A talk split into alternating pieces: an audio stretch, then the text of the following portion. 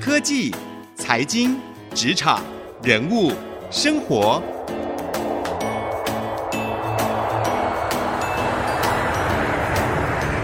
创意领航家。听众朋友您好，欢迎收听 IC 之音主客广播 FM 九七点五创意领航家，我是节目主持人朱楚文。二零一九年即将到尾声了，在岁末年终之际，您又怎么看？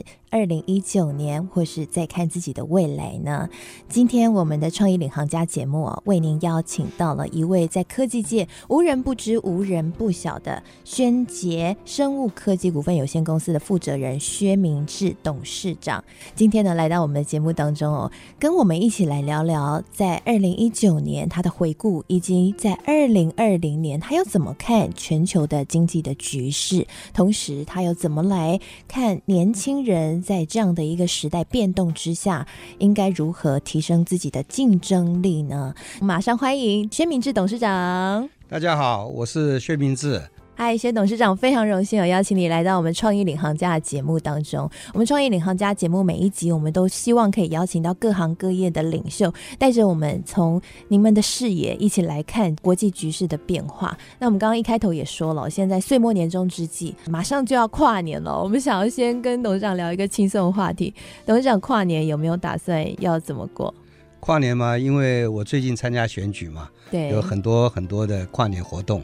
啊，我会去参加，相信一定很热闹，很多青年朋友一起等待新的一年到来。那董事长自己怎么看二零一九年的回顾呢？二零一九是国际间有太多太多的事情发生，那国内呢也在面临选举，所以是一个忙又乱，匆匆就会结束的一年。其实我们看二零一九年哦，真的事情发生蛮多的，像是中美贸易战，是那打得沸沸扬扬。那最近呢，美国总统川普跟中国的国家主席习近平他们在第一阶段已经达成协议。那现在市场上也开始变得比较乐观一点哦，就看好说，哎，有可能是不是会停战呢？但是我们看到二零一九年，其实像英国脱欧的议题也持续的进行。那美国联准会原本是要走入这个升息的循环，就变成改成降息哦，所以。整个国际的局势其实是变化多端的。那你自己怎么样给二零一九年下注解呢？那你又怎么看中美贸易战？接下来你觉得是会如何发展？我我想这个二零一九呢，是一个这个全球啊科技环境大改变之后，国与国之间的关系、人与人之间的距离都产生了很大的变化。那在各个国家里头呢，他们会有一些新的战略性的思维。所以呢，在这上头呢，就产生了非常非常多的这个变动。我的观察是，这样子一个变动呢，这个暂时不会停止，它会持续的继续发生。那这些事情呢，我想不会停，但是呢，我们就要把这样子的一种变动视为常态。那在这种常态之下，怎么样的动态找到我们的定位和我们处置事情的一个方法？这是蛮重要的一个课题。嗯，所以董事长其实自己也在二零二零年的时候，其实很关注整个国际动态局势。你刚刚有提到，这个局势可能还是会变动不断的。是，所以你认为中美贸易战在二零二零年还会持续下去？第一阶段目前看起来告一段落，可能只是暂时的现象吗？我的猜测，我不敢讲说我的看法。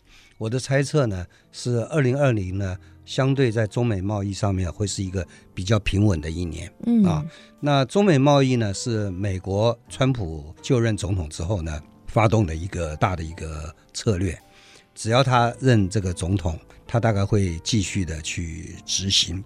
那现在来看到的话呢，这个第一个阶段呢，大概已经到收尾的这个阶段。那收尾之后呢，大概就会有一段整理的时候。那是不是会有第二阶段、第三阶段呢？那当然看。川普是不是连任？那如果他没有连任，后面的人呢，认为这中美的是不是对他们一个这个贸易战还是一个非常重要的一个战略？这个有有看后面的发展。嗯，所以其实都还在观察哦，就是说中美贸易战对于台湾的影响。其实我们看到二零一九年中美贸易战带对台湾的影响，其实也部分带来一些台商回流哦。我预估了中美贸易第一阶段呢。应该是在一月之前呢，应该会告一个段落。那告一段落之后呢，大概美国方面呢，川普大概会在忙他的一个选举，对啊，因为他必须要把它画一个据点，要不然他花了那么多的时间精力处理一件事情，没有任何结果，他没有办法对美国人交代。大陆的问题也蛮多的啊，国力越来越强，一带一路。很强势的这个走出去之后呢，引起大家的这个关注。那这个关注呢，也带来更多的国际的关系和人民之间的一些交流。那所以现在这个整个大陆一些状况，当中美的关系告一段落之后呢，他回头来处理他自己国家内部的一些问题。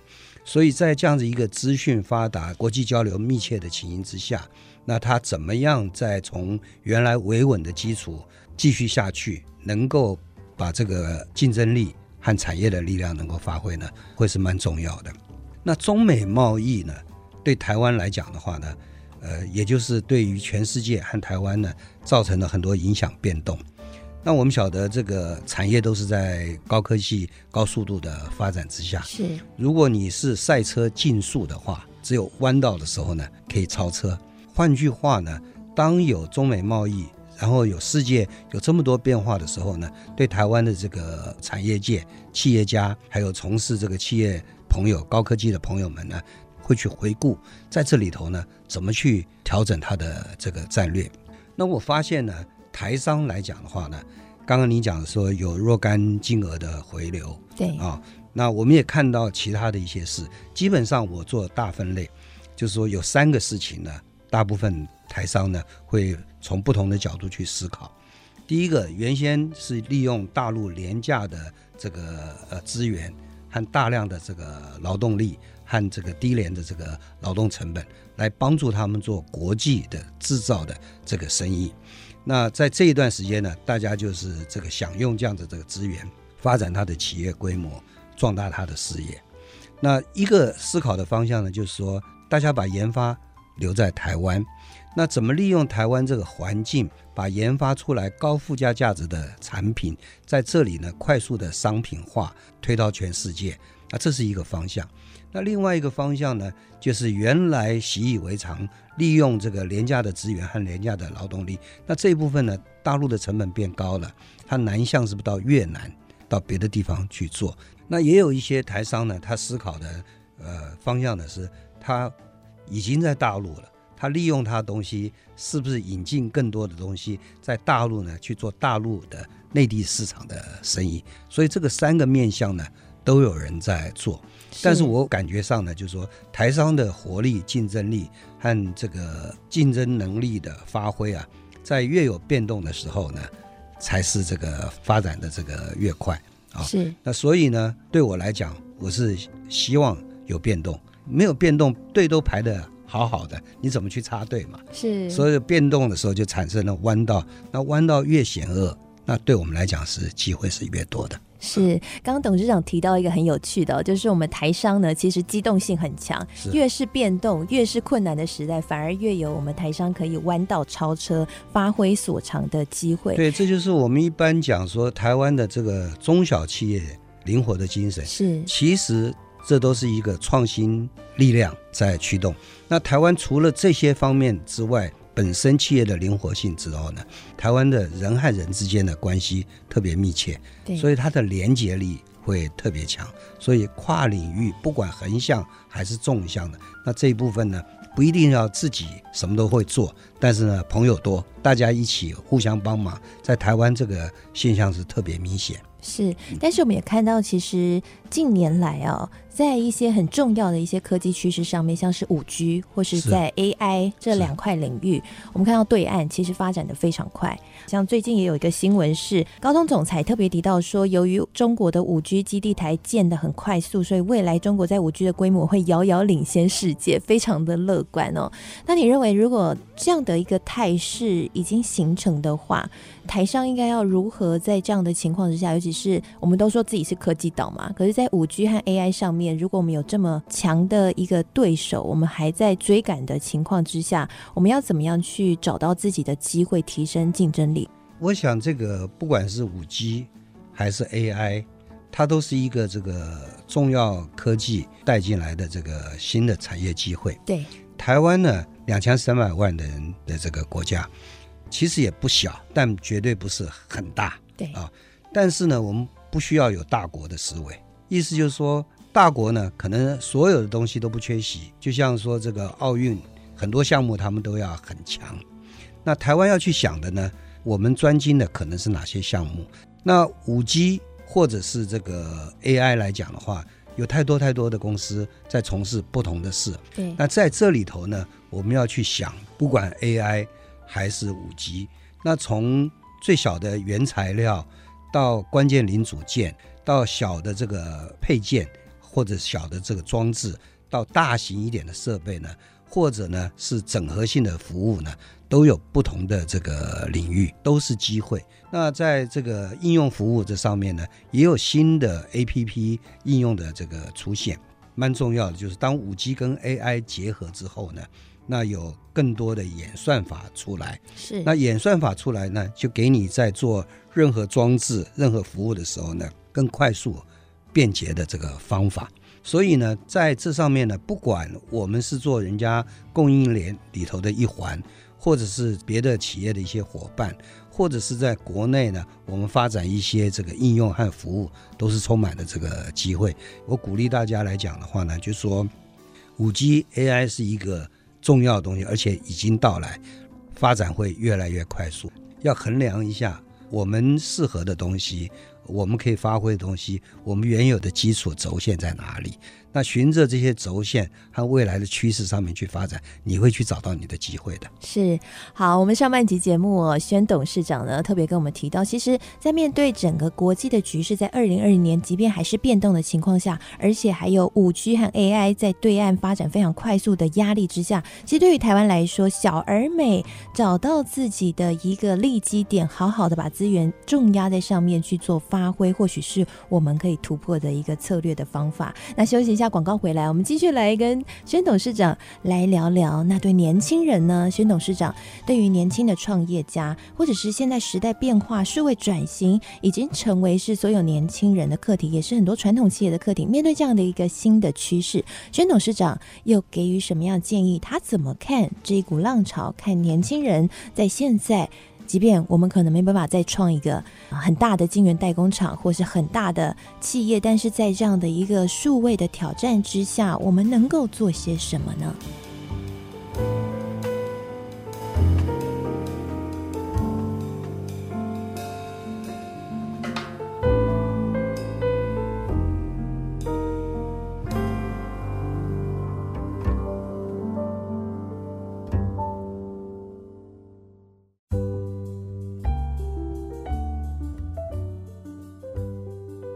回到创意领航家，我是节目主持人朱楚文。我们今天节目特别为各位邀请到一位重量级的来宾，就是在科技界无人不知、无人不晓的薛明志董事长，宣杰生物科技股份有限公司的负责人。宣董事长在科技界已经有非常非常多年的经验，在上半集的节目跟我们聊了国际的局势、中美贸易战，以及在二零二零年台湾的一些新的机会。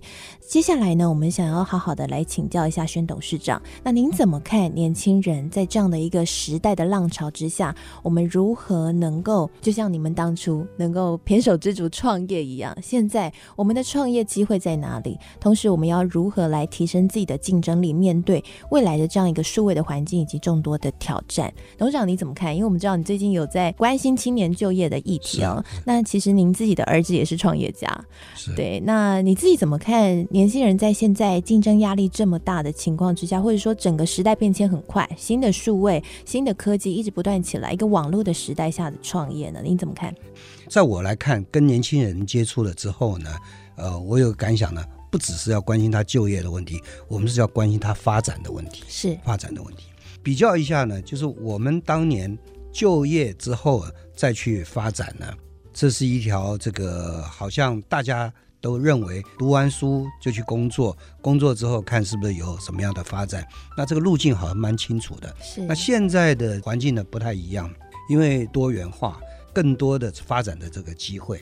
每一个年轻人，他心里想的事，跟他真正适合发展的事呢，那这中间蛮模糊的。第一个，年轻人呢，可能要去了解一下自己的兴趣在哪。因为多元化的话呢，等于工作机会到处都有。但是如果你找到一个你有兴趣的，那你就会愿意对他付出。那你愿意对他付出的话呢，那你就会做得比别人好，那你的表现就会出来了。那第二个，我觉得你们要跳出来看一下整个社会发展的趋势和可能有的行业，哪些东西呢会发展的比较好。所以呢，在众多的选择之中呢，找一个有未来趋势的行业的，你去多看一看。那接下来呢，你再去衡量一下，在这个行业里头呢，你要建立什么样一个能力？是。那建立的能力大概在什么？最重要，将来你要有能够发展的，就是你的天赋和兴趣和才干呢结合在一起，会有个最大的一个结果。那你当这些事情做完之后呢，你去找一个地方呢去工作。在工作的时候呢，你一定要把绩效做好，建立你个人的 credit。然后也利用这些机会呢，去建立一些好的朋友，共同去做事。所以当这些都弄好了之后呢，就再存点钱，存点钱呢，就等机会来敲门。存点钱是为了要创业吗？存了一点钱，就是要做任何事情呢，就有退路啊、呃，有保障，哦、敢做事。人是英雄，钱是胆嘛。嗯啊，董事长刚刚画出了一个很清楚的地图哦，就是说一个年轻人一生他要发展他的职业应该怎么做，这个 step one 到 step three 全部都已经很清楚。但我们想要请问一下，因为很多年轻的工程师，我们听众很多都是如何的工程师，或是一些青年创业家，大家的共同难题会是。我们看到这市场上面已经有很多巨型的公司了，那现在资源也在那些公司的身上。我们都说现在整个国家到了一个发展的中段，那我们很难再去创造一个台积电或创造一个联。我我跟大家报告一下，我跟大家报告一下我的我的数据，在美国这个前五百大的公司，以前呢可以进排行榜呢，可以平均待七十年，现在他们进排行榜之后呢，只能待十二年。是，意思就是说。大公司淘汰的是非常快，新的公司会不断的出来。今天我们现在讲的这个叫做 FAAMG，就是 Facebook、Apple、Amazon、Microsoft、Google。大家回去看一下它的历史，它几岁？那再看现在 Tesla，它几岁？非常多非常多的新公司。那刚刚讲的 FAAMG 呢，它的总收入呢比德国的 GDP 还要大。那这代表什么东西呢？代表就是你今天看到了很多大公司，如果它不能够跟得上时代，有竞争力、创新力、生产力继续能够维系的话，它会不见，或者是慢慢消失。杰出的公司呢，很多都是创新型的，啊，或者是大公司呢，能够在公司不断的把创新能够带进来了。是，那创新就是我们的机会。是，所以今天我们尤其是在新竹。科学园区这个环境有太多太多的创新的这个机会，所以，你如果看一个炒短线啊，马上去做就成功，那你不成功就不见了。但是你是有这个核心的这个技术，有一些这个创新的这种概念，那这些东西呢，就是说不断的这个练习。所以，所以我跟大家讲说，到科学园区的工作的朋友，你们都是最幸运的。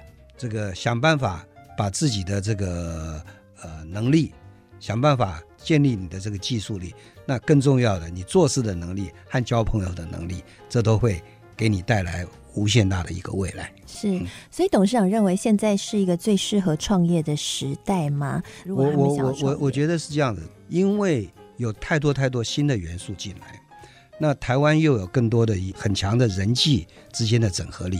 大家都是讲说网络社会，网络社会一个一个网络公司，它看连接的多少点，表示它的价值。那现在台湾来讲说，我们从小到大人跟人之间的连接，尤其又是在这么一个这个很密集的一个社会里，又是中国人很重关系的这样情形。今天台湾人际关系的连接力是台湾最重要的核心竞争力，很少人谈这个问题。是。那我跟大家朋友讲一下，就是说，在这样子一个情形之下，不管你是。个性是习惯进大公司，然后选择一个好的公司，是吧？做一个这个很优秀啊，然后忠贞的一个成员也好，或者你是喜欢去创新，闯一个天下的时候，希望你很努力。那一般是怕说，哎，进去了之后倒掉了，或者不能继续，好像就就是浪费了。但是我们的创新观念不是。这时候呢，因为你的技术、你的能力，甚至你因为你经过失败，有更多成功的准备，这些都是我看到的这个机会。那当科技不断的在进步，当有更多跨业的新的机会出现的时候，跨领域的一个发展，靠的是什么呢？靠的是你的连接力和管理的能力。是啊，所以在这里头呢，我觉得台湾会是一个非常棒的地方。那过去台湾缺了一个很大的一个环节，台湾一定要去帮一些这个其他的公司去打工，因为我们离市场太远了。是啊。但是这样子的一种这个新的一个产业连接的机会呢，就是新的科技网络的社会呢，会让你的这个经济规模不需要那么大，是而且可以全球去扩张。是那当台湾的政府的这个市场，像我现在提的就是像交通部这个市场，有通讯的，也有车辆的。是那这一部分呢，它跟国内的产业连接了，那就变成国内的这个产业供应。可以跟市场连接，那在国内呢，就有一个最快速的供应的循环。我们知道东西做对不对，好不好用，怎么去服务。那这样的一个基础呢，会使台湾呢的这个产业的成绩呢升一级。以前没有市场腹地，现在呢市场跟客户和供应都在我们这样子密集的一个面积不大，人很多，这个工业基础很好。可以快速运作的一个环境，那这个会带来无限想象的空间。是，刚刚董事长提到很重要的是连结力和管理能力，其实是未来我们台湾的一个优势和机会。同时，网络的时代也为我们开启了连接市场更快速的一个可能。对的，对的。那你觉得最后，那如果说在这样的一个优势的基础之下，你认为创业家啊，你给这些想要创业的年轻朋友什么样的建议呢？我觉得创业家啊，他要经常关注产业的趋势，建立一些符合这些产业趋势的能力。那另外呢，很重要就是要交很多的朋友，在朋友之间呢，去寻找一些可能的机会。那最重要、最重要的一点呢，就是我鼓励大家朝这方向去走。当创业的机会来敲你的门的时候，希望你。大胆的去做尝试。好，我们非常谢谢宣董事长今天来到我们创意领航家的节目当中。相信呢，所有的听众朋友听完宣董事长的建议之后，应该也对于二零二零年充满希望了。其实台湾最美的风景就是人，在一个人际关系非常紧密的状态之下，会是我们最有优势的地方。提供给所有听众朋友参考。如果您要创业的话，记得要把握好这样的一个优势哦。我们再次谢谢宣董事长来到我们节目当中。谢谢大家，谢谢大家，希望大家掌握机会，当创业机会来敲你的门的时候，大胆做一个尝试。好，非常谢谢宣董事长哦，那也谢谢所有听众朋友的收听。那我们今天节目的最后呢，采访笔记我也会放在我的个人的脸书的粉丝团，只要搜寻财经主播主持人朱楚文，就可以看到今天采访的精华的截取了。谢谢您收听创意领航家，我是主持人朱楚文，我们下次再会。